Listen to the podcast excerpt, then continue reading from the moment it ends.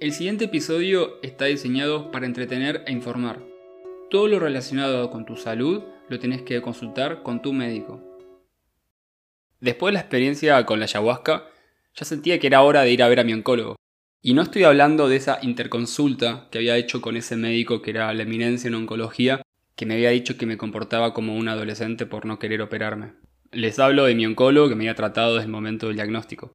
Yo la verdad que fui a verlo un poco la defensiva, esperando que, esta persona eh, trate de generarme miedo para que me opere o siga con la quimioterapia, con el tratamiento tradicional. Y yo cuando llego le conté mi experiencia con la ayahuasca. Estaba en un momento en el cual que a pesar de tener un tumor que posiblemente siga creciendo, me sentía mejor que nunca, que dormía perfecto, que me sentía mejor incluso que antes de enfermarme. El oncólogo me dijo, con todo lo que me decís, estoy seguro de que en los próximos estudios vamos a ver algo positivo. Yo me quedé como... Fue como un golpe en mi cabeza. Yo estaba con una percepción en la realidad en cuanto a lo que me iba a decir el oncólogo y de repente me saltó con esto y yo me quedé como pensando, wow, no me lo esperaba. Me acuerdo estar caminando por la calle al salir del oncólogo y empecé a creer que yo realmente podía sanar. Y como me dijo la ayahuasca, vos te vas a curar solo si vos crees que vas a poder curarte. Porque con la creencia, vos no manejas todo. Y hasta el día de hoy que agradezco a, este médico que me generó, me ayudó a poder sinergizar esta creencia que la planta había puesto en mí para mi proceso de sanación. Me sentía en una película de Disney, ¿qué, qué, quieren que les diga? Me quedé relajando bajo un árbol y de repente vino un viento fuerte y un montón de hojas empezaron a caer.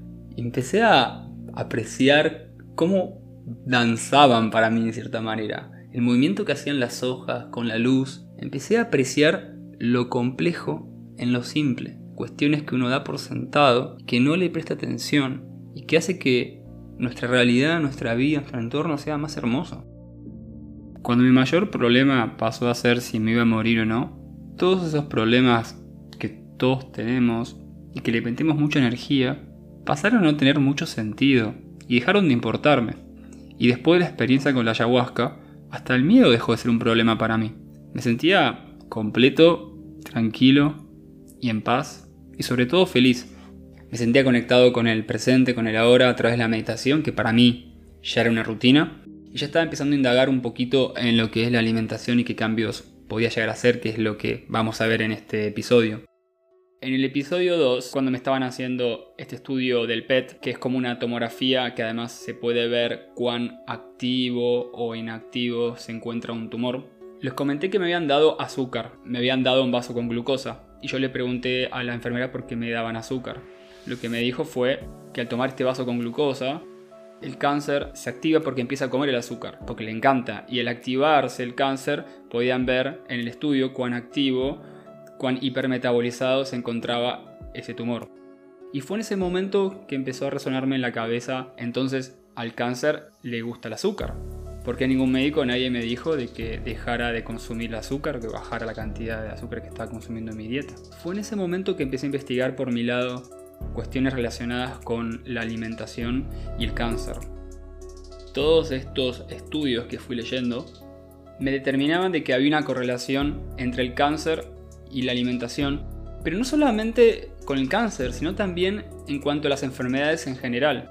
Y hablando con mi, mi papá, que es médico, e incluso hablando también con mi oncólogo y con otros médicos, me empecé a dar cuenta de que no sé si en la universidad le veían mucho sobre alimentación y cómo esto se relacionaba con la enfermedad. Yo la verdad que tengo mucho respeto a los médicos y realmente hacen un bien para la sociedad, pero yo lo focalizo más en el caso de que me pegan un tiro o me rompo una pierna o me estoy por morirme y sí, médicos, métanme todos los químicos que necesiten, intravenosos, opérenme, hagan lo que quieran, me entrego a ustedes porque confío. Pero cuando hay cuestiones de enfermedades crónicas, yo tengo mis dudas. Yo creo que hay mucho negocio por medio y que la industria farmacéutica realmente hace lobby en el sistema educativo y muchas veces los médicos aprenden lo que los laboratorios quieren que aprendan, porque es un negocio redondo para ellos. A Hipócrates se lo reconoce como el padre de la medicina moderna, y hace 2000 años él dijo que tu alimento sea tu medicina y que tu medicina sea tu alimento. En la medicina milenaria ayurvédica de la India, se afirma que cuando la alimentación no es buena, la medicina no funciona. Y cuando la alimentación es buena, la medicina no es necesaria. Cuando hablamos de la alimentación consciente, hablamos de tomar conciencia de lo que metemos a nuestro cuerpo y entender que cada célula que nos compone se alimenta de lo que nosotros consumimos. Prácticamente si nosotros vamos a comer porquerías, vamos a hacer una porquería. Los deportistas o la gente que quiere bajar de peso es consciente de las calorías, de los carbohidratos y de las proteínas, pero por lo general no se es consciente de los micronutrientes, de estas vitaminas, estos minerales y antioxidantes que son indispensables para el correcto funcionamiento biológico de nuestro organismo e indispensables para no enfermarnos. El alimento procesado es justamente alimento que se lo procesa para generar otro tipo de alimento, ya sea por ejemplo el azúcar y la harina, y todos sus derivados, pizza, alfajores, galletas, caramelos, dulces, budines, chocolates. Cuando hablamos de procesados, todos sabemos de que no son buenos para nuestro organismo. Pero ¿por qué no son buenos? Por un lado, ese procesamiento lo que genera es que se pierdan todos los micronutrientes. El procesado también pierde la fibra. El índice de consumo de fibra en Argentina y en Latinoamérica es inferior a lo recomendado. La fibra lo que hace es mantener balanceado equilibrado el índice glucémico. ¿Qué es el índice glucémico? Consiste en cuán rápido, desde que uno come algo, se transforma en azúcar en sangre. Un índice glucémico elevado, tener una gran cantidad de azúcar en la sangre, no es recomendable, no es sano. Es un sobretrabajo para el páncreas que está constantemente emitiendo insulina para poder equilibrar ese azúcar elevado. Cuando consumimos alimentos no procesados que contienen fibra, nuestro organismo digiere lentamente esa fibra. Entonces el azúcar que la contiene ingresa lentamente al torrente sanguíneo y es todo mucho más balanceado, equilibrado y sano. La fibra absorbe mucha agua y en esa absorción de agua al intestino también se absorben toxinas entonces nos ayuda a desintoxicarnos y además incrementa la motilidad intestinal y hace que evacuemos correctamente. Y como la fibra ocupa espacio físico en el estómago, hace que comamos menos. Nos genera saciedad. Cuando comemos un procesado, funciona como una droga. Metemos un montón de calorías en muy poco espacio físico. Y nuestro cerebro, lo que nos dice en ese momento, seguí comiendo de eso. Es un montón de energía compacta seguí comiéndolo, así tenemos reservas cuando en la naturaleza no haya más comida. El cerebro, para estimularnos a que sigamos comiendo esto, lo que hace es liberar dopamina, que es una hormona que nos hace sentir bien. Entonces es un arma de doble filo. Por un lado, puedes meter un montón de cantidad de calorías en el estómago por no tener la fibra, y por otro lado, tu cerebro te estimula para que consumas más, más y más. Es pura droga que nos enferma que nos genera adicción, calorías huecas sin ningún tipo de sustento a nivel de micronutrientes. Y el azúcar te la meten en todos lados. Si vos vas al supermercado y te fijas las etiquetas de los productos procesados, no importa si es dulce o salado, te aseguro que va a tener azúcar, porque ellos saben que el azúcar es adictiva y hace que el producto que ellos te venden te guste más y lo compres más. Es todo cuestión de dinero frente a la salud de la gente. El arroz blanco también es energía hueca, porque los micronutrientes se encuentra en la fibra y en el procesamiento separan la fibra de la semilla y esa fibra de vuelta hace que el arroz integral tenga un índice glucémico más bajo que el arroz blanco, por ende también engorda menos. Hay que reemplazar el carbohidrato simple, que es el carbohidrato del procesado, que es el carbohidrato hueco, el azúcar de la harina y sus derivados, por carbohidratos complejos. Son los carbohidratos que mantienen la fibra, por ende el índice glucémico es más bajo. Sería el caso de los cereales, el arroz integral, eh, la papa, la batata. Todo eso nos llena y nos da energía. Nosotros necesitamos azúcar para vivir. Nuestro cerebro consume mucha glucosa, pero todo es una cuestión de balance. Poca azúcar no es bueno, pero mucha azúcar tampoco es bueno. Y ese azúcar la obtenemos de los alimentos, de las frutas y los vegetales.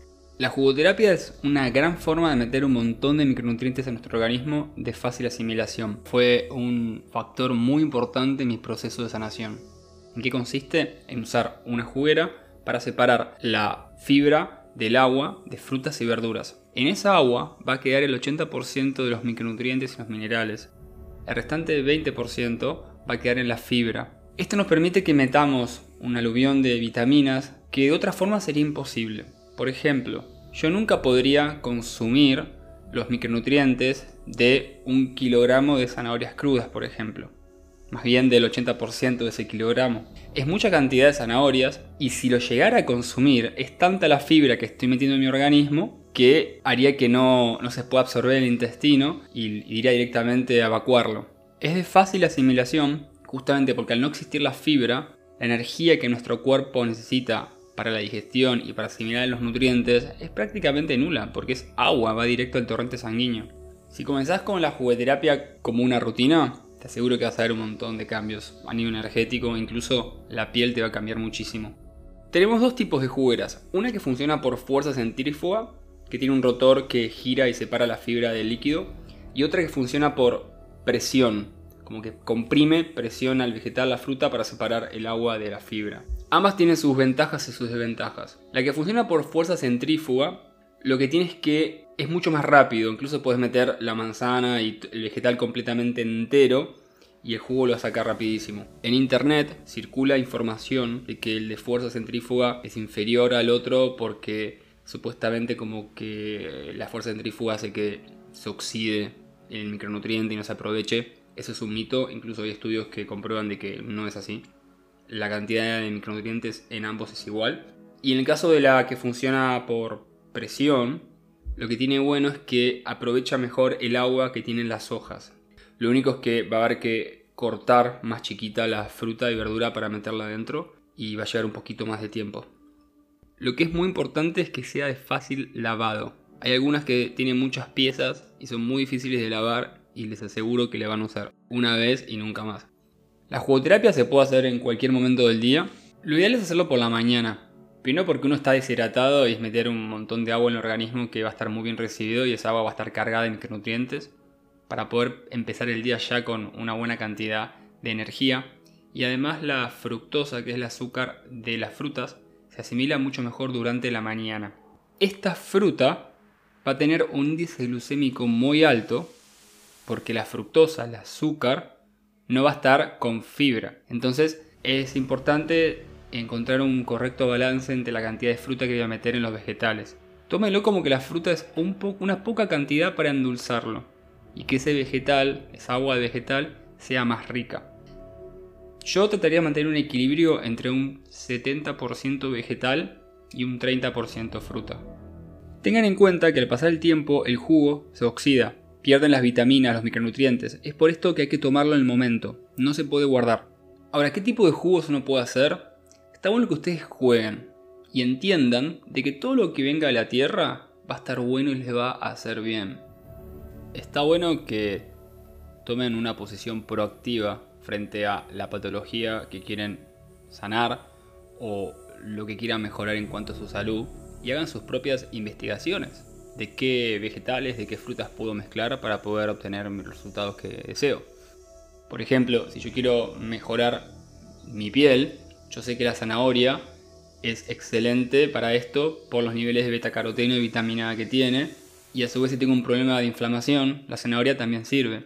Pero hay que consumirla de forma balanceada. El betacaroteno, que es lo que le da esa pigmentación naranja, cuando se consume en grandes cantidades, al cuerpo le cuesta un poco eliminarlo y se empieza a depositar en la piel y uno se pone naranja y eso me ha pasado y se vuelve tóxico. Así que consúmanla pero de forma equilibrada. Cuando ya ven que las manos se les está poniendo un poquito naranja, paren un poco, denle un respiro de una semana y después vuelven a consumirla. La medicina de la tierra no es como el alopático, donde se busca una especie de reduccionismo que es una pastilla para un problema. La medicina de la tierra sirve para todo, porque es holística porque el cuerpo busca constantemente el equilibrio y busca estar sano. Entonces si nosotros le damos la alimentación, la energía que necesita para poder sanar, lo va a hacer. Si yo llevo una dieta muy ácida, consumo mucha carne, mucho lácteo, mucho procesado, bueno, lo compenso con todo lo que sean hojas verdes, que son extremadamente alcalinizantes. Ahora, si yo tengo un problema de hipotiroidismo, Yo sé que el yodo que tiene la remolacha es excelente para poder apaciguar los síntomas de esto. Y si además tengo anemia, por ejemplo, bueno, la remolacha tiene grandes cantidades de hierro. Y a su vez, si yo soy un deportista y quiero incrementar eh, la masa muscular y los niveles de energía, también la remolacha funciona como un energético y también tiene óxido nítrico que lo que hace es que la sangre circule mejor en el músculo y se nutra más todavía. Si yo quiero desintoxicar metales pesados, el apio es buenísimo para esto. Si tengo problemas de osteoporosis y decido suprimir la leche de vaca y reemplazarla por vegetal, yo sé que el kale o kale tiene grandes cantidades de calcio. Y en el caso de un cáncer, por ejemplo, el brócoli tiene un componente llamado indol 3-carbinol que tiene propiedades anticancerígenas. Yo me acuerdo que me tomaba medio litro de jugo de brócoli puro, completamente como remedio, era asqueroso, pero bueno, me ha servido para poder sanar. Ahora, cada uno está bueno que se ponga proactivo frente a esto, juegue, se divierta en cuanto a los gustos, en cuanto a los beneficios y haga el propio mix que más adecuado es para cada uno. Y si quiero tratar una patología con la jugoterapia, acá lo importante es la frecuencia. No es que de un día para el otro me tomo el jugo y voy a apaciguar los síntomas o curarme lo que fuese. Es con, con el tiempo, hay que darle tiempo para que la planta actúe. Hay que tener en cuenta también de que cuando cocinamos los vegetales perdemos los nutrientes. Es por esto que la jugoterapia es la mejor manera para absorber esos nutrientes de forma cruda. Yo a veces me pongo a pensar cuántas vidas se salvarían si los medios de comunicación masivos pusieran la misma atención en cuanto a educar a la gente en cómo alimentarse, como lo hacen por ejemplo con la pandemia. Pero esto no va a pasar, ya que estos medios de comunicación reciben dinero por pauta de empresas que nos enferman con los procesados y que luego nos venden la medicina supuestamente para curarnos. Por ejemplo, hay un chef británico muy reconocido, se llama Jamie Oliver, y le ganó una demanda judicial contra McDonald's al demostrar de que ellos usaban para lavar la carne que estaba podrida, digamos, para poder sacar las bacterias, la lavaban con hidróxido de amoníaco, que es extremadamente tóxico para nuestro organismo. Y McDonald's prácticamente respondió de que como el dióxido de amoníaco no es un ingrediente, sino parte del proceso, no se lo agregaba el rotulado. Eso fue terrible y la verdad que debería haber salido en todos los medios de comunicación y todo el mundo debería saberlo. Y eso no pasó por algo será. Muchas gracias por estar ahí oyentes. Nos vemos en el siguiente episodio.